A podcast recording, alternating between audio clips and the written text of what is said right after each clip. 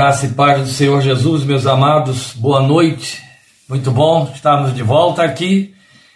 Muito bem, hoje nós estamos com Minuta da Fé, parte 25. Estaremos abordando agora a continuação do capítulo 3, a partir do versículo 14.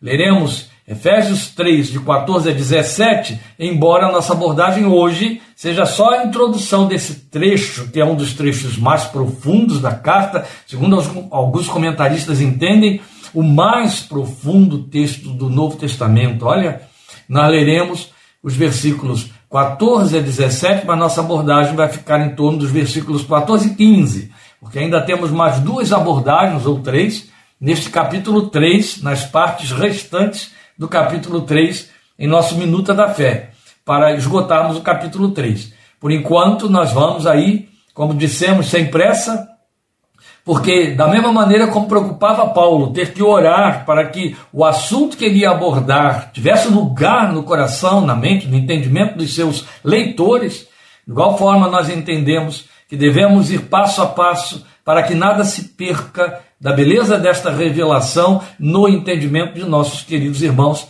ouvintes, participantes desta ministração. Então, mais uma vez, eu convido você a abrir sua Bíblia em Efésios, capítulo 3, e a nossa leitura vai ser dos versículos 14 a 17, texto a que voltaremos na próxima semana, com toda certeza. E assim diz, segundo a minha versão: Por essa razão, ajoelho-me diante do Pai, do qual recebe o nome toda a família dos céus e na terra Oro para que, com as suas gloriosas riquezas, ele os fortaleça no íntimo do seu ser com poder, por meio do seu espírito, para que Cristo habite no coração de vocês mediante a fé.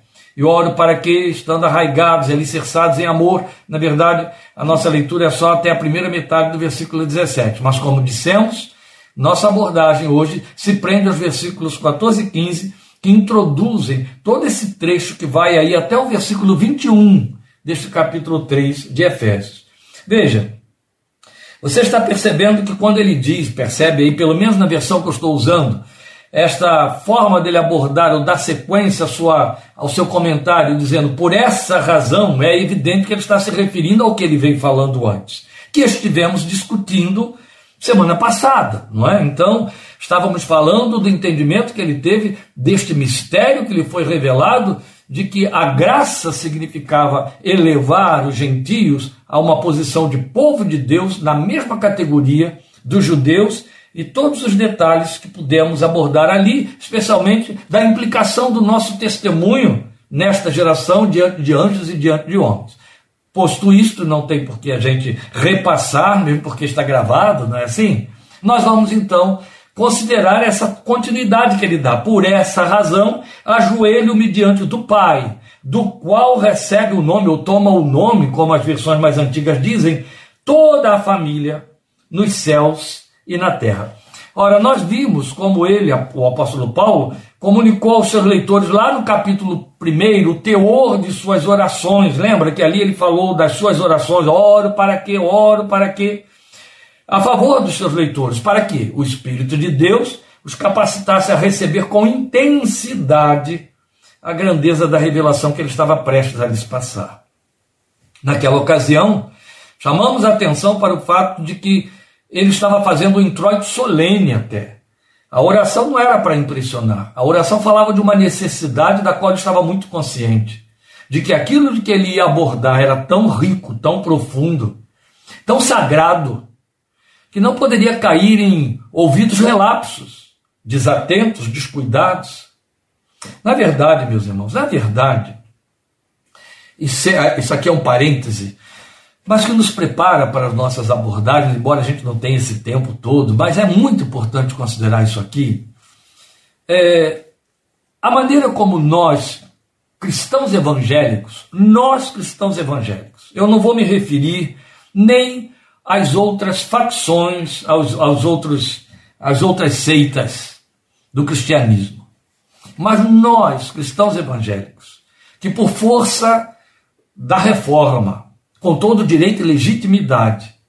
Cremos na, no livre acesso à leitura da Bíblia na acessibilidade da Bíblia como palavra de Deus a todos os examinadores das Escrituras, a todos aqueles que precisam ter a sua fé alimentada e desenvolvida segundo as Escrituras e na autoridade da palavra de Deus, nós a trazemos a um nível tão banalizado que nós nos servimos dela, seja para ler ou muito especialmente para ouvir, apesar da declaração solene desta mesma Bíblia, de que a fé vem pelo ouvir e ouvir a pregação de Cristo, nós nos servimos dela de forma muito irreverente. Por irreverente, ou melhor, por reverente, que seria o inverso, eu não quero dizer que a gente vai considerar que o livro Bíblia é um livro sagrado e eu devo endeusá-lo, idolatrá-lo, e até há aqueles que façam entre nós, mas isso é de uma ignorância sem desculpa, em hipótese alguma. Não é isso?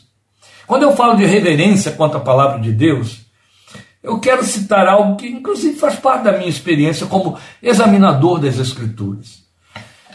Não leio a palavra de Deus como quem lê qualquer outro livro. Você pode se permitir ler qualquer literatura, qualquer que seja, em passando, sem voltar aquilo que não entendeu.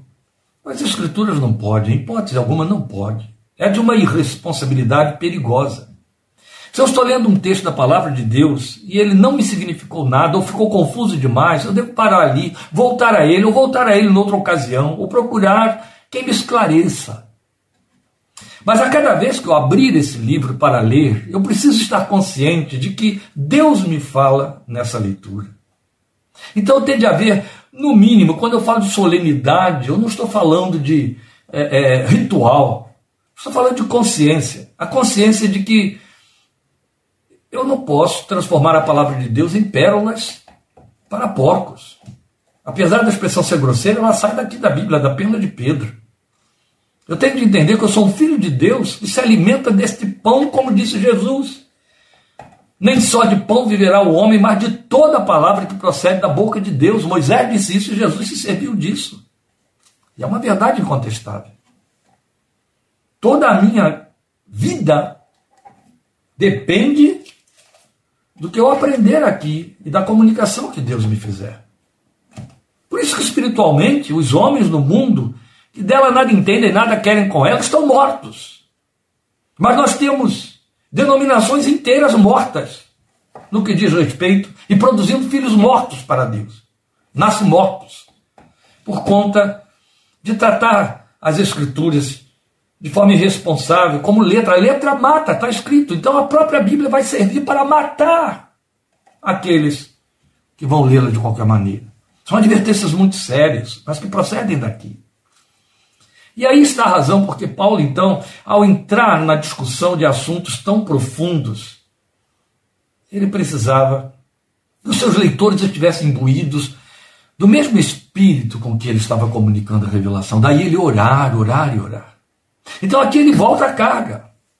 Ele está dizendo como ele ora para tratar de cada um desses assuntos. Então lá, no capítulo 1, ele nos falou várias vezes das orações que fazia para que eles pudessem entender aqueles argumentos com propriedade. Então ele trata neste capítulo 3, é, como nós vimos lá no, no, no texto anterior, afirmando o novo motivo de suas orações a favor deles, aqui no verso 1, no verso 14. Por essa razão, ajoelho-me. E agora há uma informação nova aqui. Ajoelho-me diante do Pai, de quem toma o nome toda a família dos céus e na terra.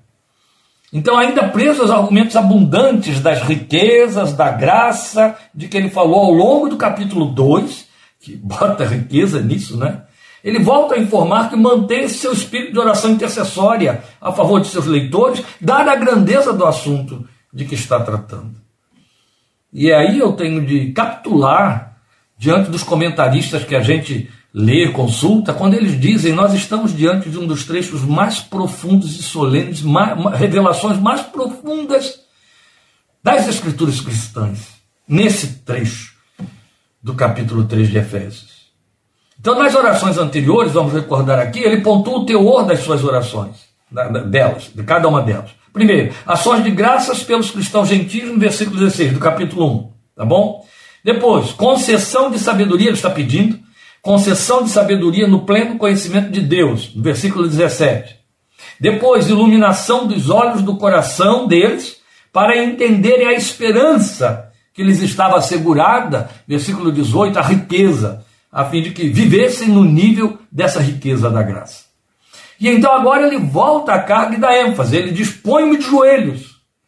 E aí apresenta o conteúdo da oração lá no versículo 17. Por isso que eu fiz a leitura até o versículo 17, porque ali ele fala de pedir fortalecimento interior do homem interior, dos crentes, com finalidade bem específica, como vem descrito nos versículos 17 a 19, aí a parte que eu não li, deste capítulo 3. Então, um ponto significativo e de importância que com realce está no fato de que a cada vez que menciona seu movimento de oração, eu estou me referindo aqui nesta carta aos Efésios, então estou falando do capítulo 1 e, e aqui do capítulo 3, então muito especialmente 1,17 e 3,14, é, ele deixa claro que o seu movimento de oração, quer dizer, o objeto a que ele dirige a sua oração é ao Deus e Pai do nosso Senhor Jesus Cristo, lá em 1,17, e aqui em 3,14, diante do Pai. Aí ele usa uma linguagem mais generalizada. Então é importante a gente atentar ao fato de que ele havia longamente discorrido que todo o plano e gênesis da nossa redenção procedeu de Deus, Pai, o Deus eterno, a primeira pessoa da Trindade divina, e partia de volta, tinha sua completude, a, a razão de ser, numa volta para esse Deus e Pai, na sua condição de Pai. Então, o Deus e Pai foi a origem de todo o plano, Jesus foi o meio pelo qual ele consecutou o plano, e a realização desse plano, o resultado desse plano, que é a nossa redenção e a nossa instituição como filhos, categorização de filhos, a nova natureza, a nossa constituição como povo de Deus voltava para Deus. Isso ficou muito é, repetido. Ele, ele deixou isso batido várias vezes, especialmente no capítulo 1. Então é muito importante que, uma vez que ele mostra que Deus é a fonte e Deus é, a, é, é, é, é, o, o, alvo final, quer dizer, começa nele volta para ele, né? porque por ele, por meio dele, para ele, dele, por meio dele, para ele são todas as coisas, ele já disse isso em Romanos 11:33. O que ele está dizendo aqui é que ele se coloca diante desse mesmo Deus que planejou tudo na sua condição de pai para suplicar pelos crentes. Então lá era Pai do nosso Senhor e Salvador Jesus Cristo, abordamos e falamos isso na ocasião, e aqui em 3,14 é diante do Pai. Não é? Então, nós devemos é, é, pensar no fato de que esta é uma característica muito prevalente nas Escrituras. E nem todos se dão conta disso. É a oração dirigida ao Deus eterno. E no Novo Testamento, lá no Velho Testamento, toda ela é dirigida ao Deus eterno. No Novo Testamento, por causa da revelação do Filho, do Deus Filho, por causa e por meio do Senhor Jesus, mas ainda ao Deus eterno. Isso fica muito claro em João capítulo 17. Eram teus e tu me deste, agora eu os trago para ti, eu os entrego a ti. Então todo o apelativo, e aí você vai ter isso em Romanos, Hebreus, todo o apelativo para uma vida aproximada via oração no Novo Testamento é dos filhos à presença do Deus Todo-Poderoso. Tudo foi realizado para possibilitar essa aproximação, essa, essa entrada, essa acessibilidade. É belo isso. Diretamente dos filhos à presença do Pai e diante do Pai. O próprio Senhor Jesus, ao se render, ao, ao operar a nossa redenção, entregando a sua vida, tinha esse propósito resgatar os homens para Deus. Apocalipse proclama isso com ênfase compraste, foste morto e com teu sangue compraste para Deus homens que procedem de toda a tribo, língua e povo e nação. E Jesus então deixou muito claro, e aí você tem toda a teologia do Novo Testamento ensinando isso, que esses homens são transformados em filhos, que é tudo quanto Deus quer encontrar neles, filhos que o adorem, adoradores na condição de filhos. Então é bastante a gente rever a ênfase de, de Paulo aqui em 1,4 de Efésios. Porque Deus nos escolheu nele, nele, no coração dele, em Cristo, antes da criação do mundo, para sermos santos e irrepreensíveis em Sua presença. Esse era o propósito de Deus. Filhos para mim, filhos para mim.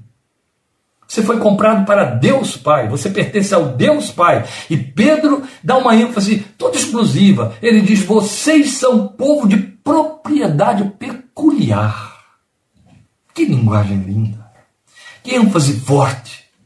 Isso já foi devidamente discutido anteriormente, então a gente não pode ficar repassando. Então, posto isso, e aí seguindo na companhia dos grandes comentaristas da envergadura de um Martin Lloyd Jones, Warren Giesber e também do veterano Francis Fawkes, o nosso primeiro ponto de análise se volta para um detalhe pequeno aqui, mas grandioso no seu significado. É quando o apóstolo diz assim: ajoelho-me diante do Pai. Coloco-me ou posto-me de joelhos diante do Pai. Pode parecer uma terminologia em lugar comum na vida devocional da igreja, mas tem um destaque especial. A oração de joelhos pressupõe uma motivação de constrangimento íntimo, intenso, e que requer um estado de prostração. A prática da igreja, a história da igreja, a liturgia da igreja e a igreja protestante, a igreja que, que emergiu da reforma, filha da reforma, ela instituiu isso, o orar de joelhos. E é claro que essa é uma prática que não prevalece. Mas sempre os grandes movimentos de avivamento trouxeram de volta. E as igrejas mais é, avivadas, ou as igrejas que receberam influência desses avivamentos, elas tornaram isso uma generalização. Orar de joelhos, orar de joelhos. Mas eu volto à carga para que você entenda o que está sendo colocado aqui. A oração de joelhos pressupõe uma motivação de constrangimento íntimo intenso, não é mero gestual, de jeito nenhum. Então é importante a gente salientar que orar de joelhos era a prática pouco comum na relação dos homens com Deus desde o Velho Testamento. Nós temos uma única referência ali no Velho Testamento. É quando fala de Salomão por ocasião da consagração do templo em Jerusalém. Salomão se colocou de joelhos. Depois, no Novo Testamento, olha que salto de, uma, de um relato no Velho Testamento para o Novo Testamento, nós sempre sabemos da posição de quem orar ser o segmento daquela prática judaica de orar em pé, ou levantando o rosto, ou curvando sobre o peito. Mesmo Jesus, ele só é visto de joelhos em oração do Getsemane e em outras ocasiões levantando seu rosto, como os judeus faziam em todo o tempo. Como ouvimos o apóstolo mencionar que todo joelho se dobrará, em Filipenses capítulo 2, diante do Senhor, nós levamos quase que automaticamente a ideia da posição genuflexa, dessa, dessa, dessa dobradura dos joelhos, para todos os relatos bíblicos de oração. Mas não. São poucos os pontos, eles então estão pontuados de forma alternada nas poucas vezes que ocorre. Porque não era prática comum nem no Velho e nem no Novo Testamento. Entende? Isso é que é importante a gente considerar aqui. Por quê? Nós estamos querendo esvaziar o processo? Pelo contrário. Ele é muito significativo. Só que, se cai em lugar comum, se cai em lugar comum, até a consciência de salvação se cai em lugar comum, se esvazia. Isso é muito sério. Então, na verdade, o colocar-se de joelho, essa postura, a genuflexão, assume um aspecto diferente de revelação ou adoração, mas de prostração de alma, coração que se dobra, dada a magnitude do que o move a orar. Então não se trata de ajoelhar-se por estar na presença de Deus. Trata-se de ajoelhar-se por causa do motivo. Aquilo que nos levou a orar. O ajoelhar-se em oração, portanto, estaria diretamente ligado à motivação. Então é fato que a igreja, especial, especialmente depois dos grandes movimentos históricos, como eu citei aqui, ela quase padronizou a genuflexão como forma de orar, em atitude de rendição e entrega. Isso é importante ser salientado e não só a guisa de informação, mas também para nos conscientizarmos da significação de atos devocionais que não podem nem devem ser banalizados por repetições espúrias, meus queridos. Isso vale para disciplinar os nossos exercícios, as nossas é, é, disciplinas espirituais. Disciplinar. Veja, o salmista no Salmo 95 conclama todos a se ajoelharem diante do Senhor. E ali, nesse texto, o gesto aponta adoração e reverência. Então Paulo se ajoelhou para orar com os presbíteros de Éfeso em Mileto. Diz aqui, escrevendo aos Efésios, que ele se põe de joelho, e depois de ele ter citado no capítulo 3, duas vezes que ele estava orando por eles, aqui ele vai dizer: agora eu, eu me ponho de joelhos. Então há, há uma ênfase toda especial que justifica ou está justificada pelo que o move a orar. Então os adoradores no Novo Testamento, os suplicantes, ou até mesmo os demônios, eles se ajoelhavam diante de Jesus. Mas a posição mais rotineira da oração extrema em toda a Bíblia, em substituição ao orar em pé, não era se ajoelhar, era prostrar-se. E o prostrar-se subentendia deitar-se totalmente no chão. Entende? Olha a diferença.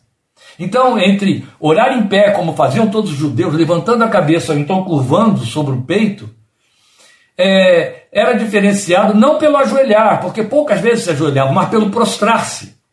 Nós temos a referência, por exemplo, dessa prostração em Elias. O texto diz que Elias prostrou-se diante do Senhor, e ao dizer que prostrou-se o profeta diante do Senhor, diz que ele pôs a cabeça entre os joelhos. Ali estava também uma forma de prostração, bem diferente do ajoelhar. Então, é, é uma, era uma atitude que implicava em deitar-se completamente no chão, a prostração.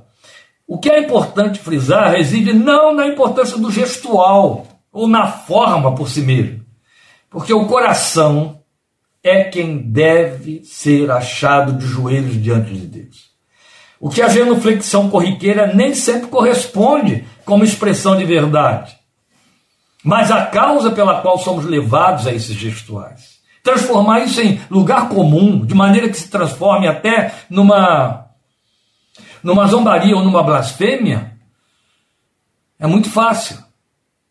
Eu lembro que convertido, garoto ainda, e aí passando por uma experiência espiritual totalmente inédita, uma, uma, uma conversão com impactos e com marcas, eu me tornei um buscador de Deus. E aí eu me lembro bem que agora já tão acostumado a estar orando, orando, eu passei pelo centro da cidade e vi lá uma igreja aberta e umas senhoras ajoelhadas junto ao banco, com os terços na mão, balbuciando a sua reza, rodando as contas dos terços e olhando para o lado de fora, assistindo todas as cenas que estavam passando lá. Aquilo me chocou, me escandalizou, eu achei de uma irreverência. Adulto, homem formado, pastor já com experiência, correndo campos, eu me lembro de ter entrado numa igreja pentecostal e ter ficado impressionado. Eu ia pregar. Quando eu passo pelos fundos e encontro, antes do culto começar, todo o povo que estava dentro da igreja de joelhos, todo de costas, eu entrando, todo mundo de joelhos. Então ninguém nem me via entrando, entrando com os líderes que estavam me levando lá para o púlpito. E o primeiro impacto, aquilo me impactou, porque eu estava tão acostumado, anos a fio, nas minhas igrejas, pregando na igreja dos outros, nunca vi uma igreja inteira, sem ninguém ter conclamado, o povo ia chegando se ajoelhando, chegando se ajoelhando. Eu achei aquilo uma coisa bela, uma reverência extraordinária, e até fiquei empolgado, isso é bom para o pregador, ele imagina um ambiente todo preparado. Quando eu cheguei no púlpito, eu fui tomado de um impacto de tal maneira, um choque de escândalo, que me marcou me marcou muito mais do que aquela visão que eu tive lá, quando garoto ainda, a respeito das senhoras lá com as continhas nos dedos. Porque aí eu descobri o que, é que aquelas pessoas estavam fazendo ajoelhadas. A postura física era de joelhos. Mas a única coisa que eles estavam, não estavam fazendo de joelhos era orar. Umas senhoras estavam com suas bolsas abertas, de onde tiraram lixa de unha e estavam lixando as unhas, ajoelhadas. Outras pessoas estavam batendo papo, igualzinho as senhoras lá que ficavam olhando para a rua, não, estavam batendo papo, de joelho batendo papo com os que estavam ali do lado. Foi um choque. E vou lhes dizer, ficou difícil pregar aquele dia em paz e não trovejar em cima do púlpito. Entende? Então, na verdade, A verdadeira genuflexão é aquela que ocorre no coração, mas o que o apóstolo está salientando aqui é a causa pela qual ora, é o que pela qual se ajoelha, o que nos motiva a ajoelhar, o assunto que estamos levando. Ele requer esse momento de prostração. Não significa que estamos dizendo a Deus, ó, oh, contempla. Não, não tem a ver com Deus. Tem a ver com o seu estado de alma diante do seu Deus. Então nós entendemos que a súplica do apóstolo ao Pai estava sendo impulsionada pela importância e urgência dela, longe de banalização. Outro ponto de análise, não menos importante, eu já disse aos irmãos que esta abordagem de hoje é introdutória para o que temos aí adiante, que veremos a partir de quarta-feira que vem. Mas então, outro ponto de análise, e ele é tão importante quanto esse que acabamos de dizer, já foi assinalado aí no início do que dissemos, é esta consciência que ele nos revela da presença diante de quem ele se ajoelha. Ele diz diante do Pai.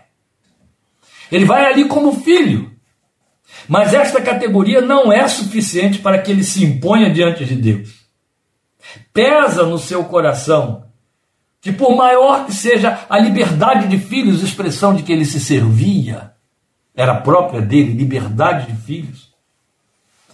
Pesa no seu coração que ele sabe que nessa condição de filho, ele se coloca diante do Pai que não é somente Pai, mas subsiste como o Senhor soberano, o Rei, o Criador, o Deus Santo. Esta é uma das razões também porque seus joelhos se dobram. Chega diante do Pai, mas este Pai é majestoso, este Pai é Rei, este Pai é Senhor, este Pai é Criador.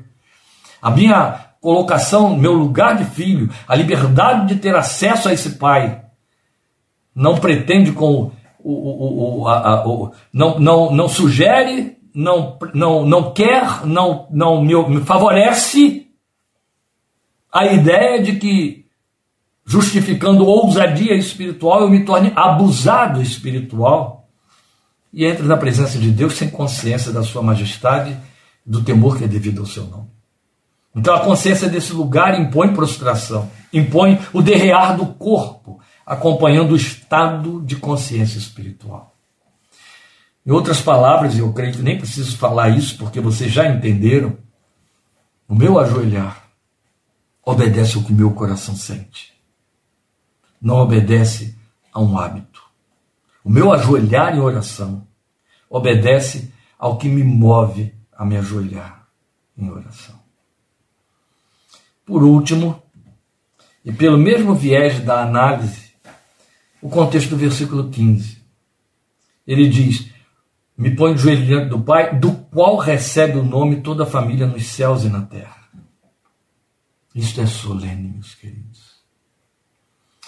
Veja, ao mesmo tempo em que ele faz um indicador de que sabe que o Pai é Pai de todos, ele deixou isso claro aqui, não só seu Pai, e Jesus deixou isso muito claro, né? Vocês vão orar assim, Pai nosso, Pai meu e dos outros, Pai nosso que estás nos céus.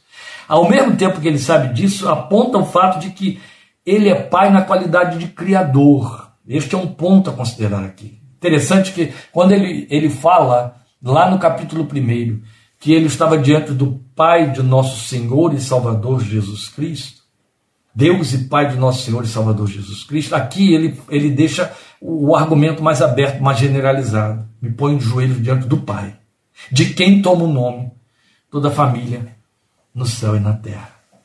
Então, o que vai significar isso aí? Pai de todos, mas não como pai da salvação.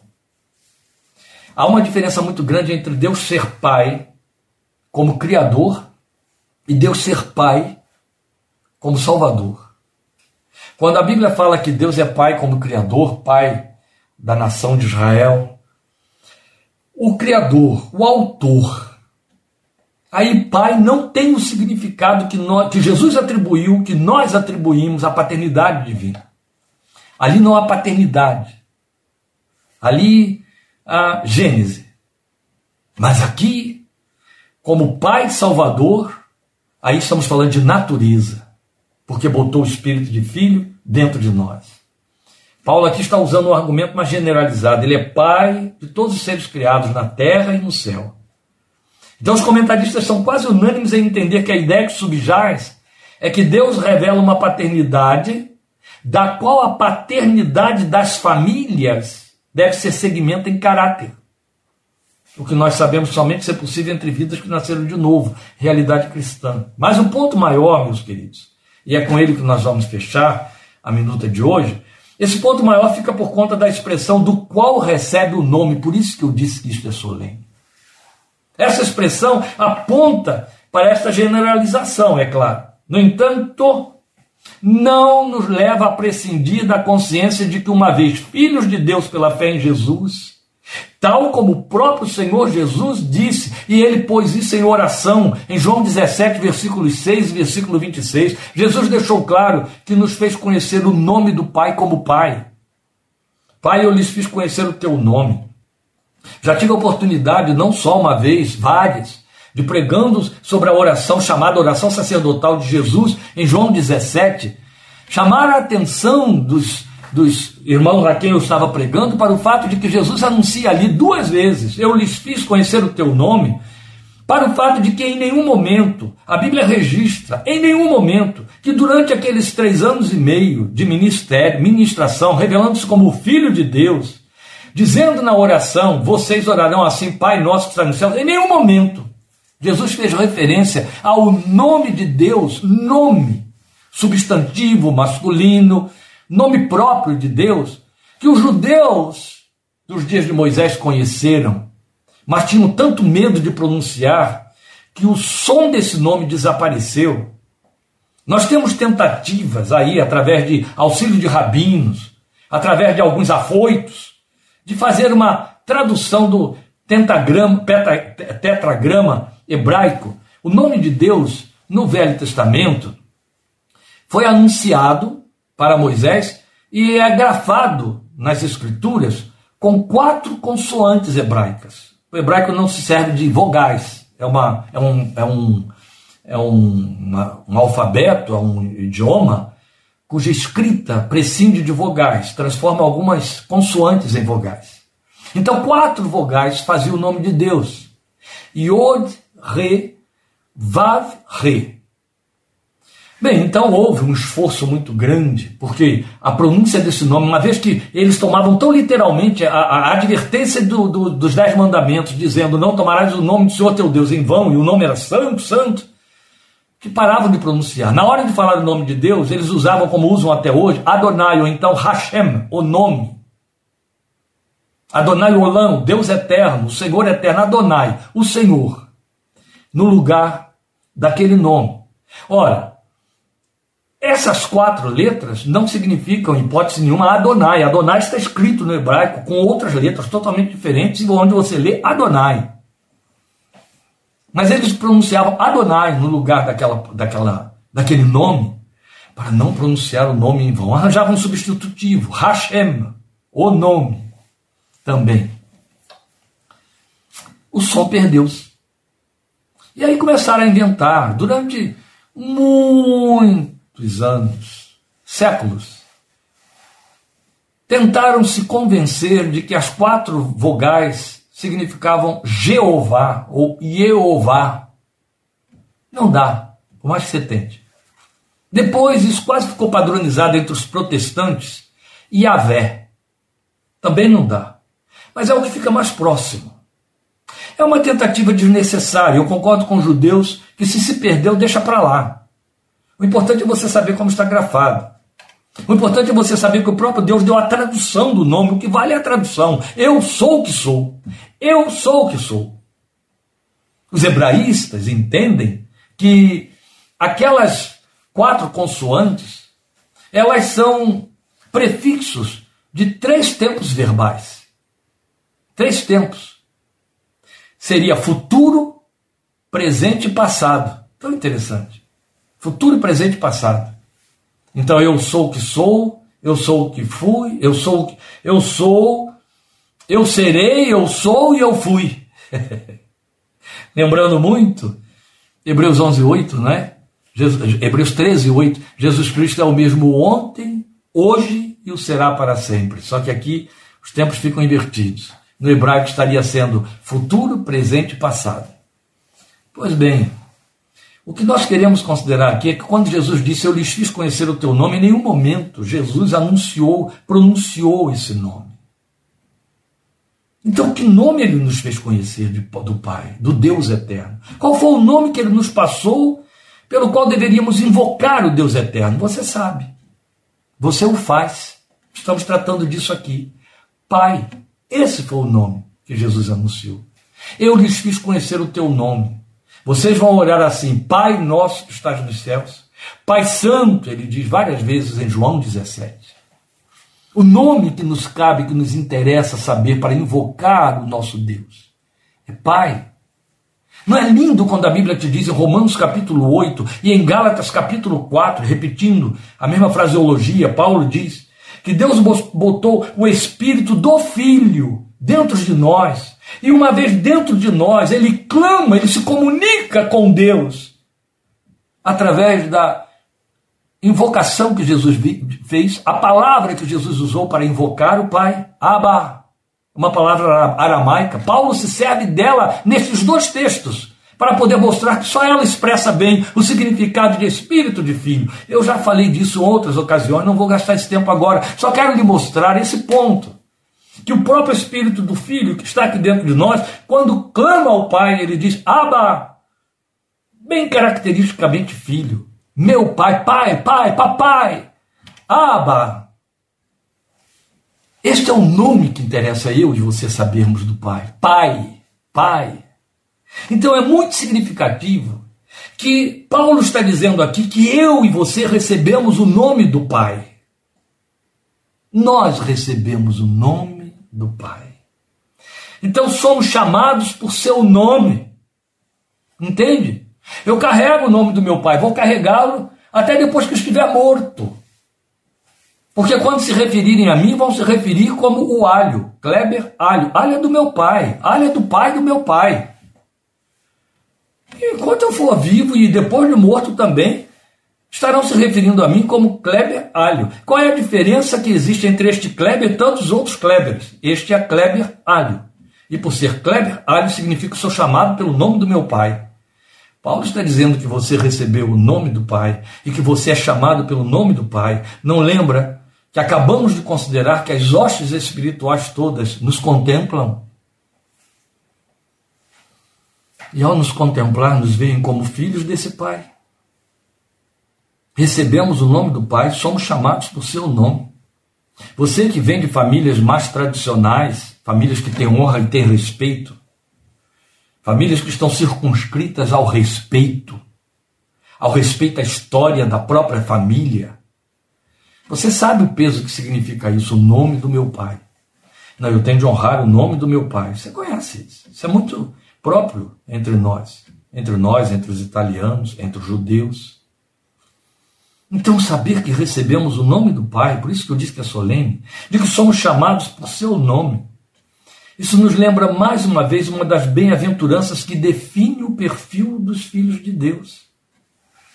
Quando você vai para as bem-aventuranças de Mateus capítulo 5, o que Jesus está dando ali é o retrato de quem é o filho de Deus, quem são os filhos de Deus. Quais são as características dos filhos de Deus? Ele dá ali, ele dá sete características, oito. Bem-aventurados, bem-aventurados, bem-aventurados. Então eles são os mansos, eles são os que choram, eles são os que têm fome e sede de justiça. Eles são os misericordiosos. Está lá o perfil. Como que é um filho de Deus? Ah, ele tem tais e tais marcas. Uma das bem-aventuranças é o versículo 9 que nos caracteriza como filhos, que nos faz conhecidos como filhos. O texto diz: Bem-aventurados os pacificadores, pois serão chamados filhos de Deus. Entende? Então, entre mansos, misericordiosos, que têm fome e sede de justiça, também estão aí os pacificadores. Então, como se caracteriza um filho de Deus? Como um pacificador. Se ele é pacificador, isso denuncia quem ele é, a origem dele. Qual é a origem dele? Filho de Deus. Porque ele transita em paz, em estado de paz na vida. Razão porque, como já vimos, e já vimos aonde? Em 2,17, ele veio e anunciou paz. Ele veio e evangelizou a paz a vocês que estavam longe e paz aos que estavam perto. Então, o que foi dito de Jesus é que, vindo, ele evangelizou a paz. Amém? Você foi chamado e é chamado e conhecido pelo nome de Deus. Pai. Filho de Deus. Porque esse foi um título dado ou porque você tem esta natureza? Sim, o texto diz que a natureza significa que eu sou pacificador. Lembre-se disso. No Velho Testamento, os homens de Deus eram conhecidos como Deus de Abraão, o Deus, o Deus eterno no Velho Testamento era conhecido como Deus de Abraão, Deus de Isaac, Deus de Jacó, Deus de Elias. Onde está o Senhor, o Deus de Elias? O meu Deus se revela a mim e a você dizendo: Eu sou o teu Deus. A minha fé me permite crer que quando a Bíblia me diz no Salmo 91 que ele dá ordens aos seus anjos a meu respeito, que me cita por nome diante dos anjos. O meu Deus diz aos seus anjos: Eu sou o Deus de Kleber, o Deus de Luiz, o Deus de Maria, o Deus de José, o Deus de Antônia, o Deus de Érico, o Deus de Henrique. Eu sou o Deus de. Chamados filhos de Deus. Que prova eu dou de que sou filho de Deus. Mateus capítulo 5. Bem-aventurados, pois. Uma das últimas bem-aventuranças. Pacificadores serão chamados filhos de Deus. Preste atenção em Mateus 5,9.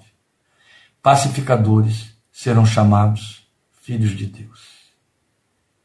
Porque eu serei conhecido como filho de Deus ser pacificador. Se eu for pacificador, qual é a conclusão que meus observadores, lembram anjos e demônios, segundo Coríntios 4, 9, vão reconhecer e vão assumir ele é um filho de Deus. Só pode ser filho de Deus porque é um pacificador. Amém? Deus te abençoe. Estejamos juntos quarta-feira com Minuta da Fé, parte 26, temos riquezas ali para a glória de Deus. Obrigado por sua participação, por sua atenção, sua paciência, que hoje você me aguentou aí com essa introdução, quase 45 minutos. Deus te fortaleça e guarde na sua graça e até o próximo encontro nosso, quarta-feira, 8 e meia, em nome de Jesus. Grande abraço. Amém.